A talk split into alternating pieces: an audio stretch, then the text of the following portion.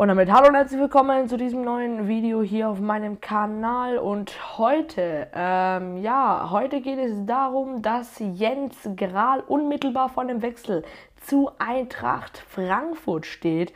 Äh, Jens Grahl, unser ähm, dritter Torwart, der sehr, sehr lange in, ähm, außer bei ein, zwei Testspielen nicht mehr zum Einsatz kam. Tut mir auch echt, echt, echt leid für diesen Jungen. Und ähm, ja, ähm, Jens Kral entschied sich jetzt vielleicht zu Eintracht Frankfurt zu gehen. Ist auf jeden Fall echt schade, weil Jens Kral ja auch gesagt hatte, Jens Kral ist ein großer VfB-Fan. Und ähm, er ist ein großer VfB-Fan, er ist ein großes Teil des Vf großer Teil des VfB. Und es wäre ziemlich schade, wenn Jens Kral unseren VfB jetzt verlässt. Die Ablösesummen müssen noch bekannt gegeben werden, ob es offizielle gibt.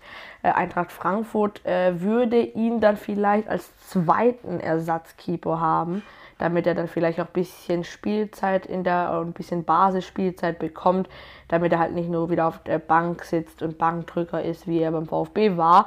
Ähm, ich habe ja auch in meinem Vorbericht damals vom Letz-, vor dem letzten Spiel gegen Arminia gesagt, dass man Jens Kral auch mal äh, sehr, sehr gerne äh, mal spielen lassen kann, vor allem bei so einem letzten Spiel, wo du weißt, du bist äh, Liga-Verbleibender, warum nicht? Setz ihn doch auch einfach mal drauf auf die Startelf und lass den Kerle doch auch mal spielen.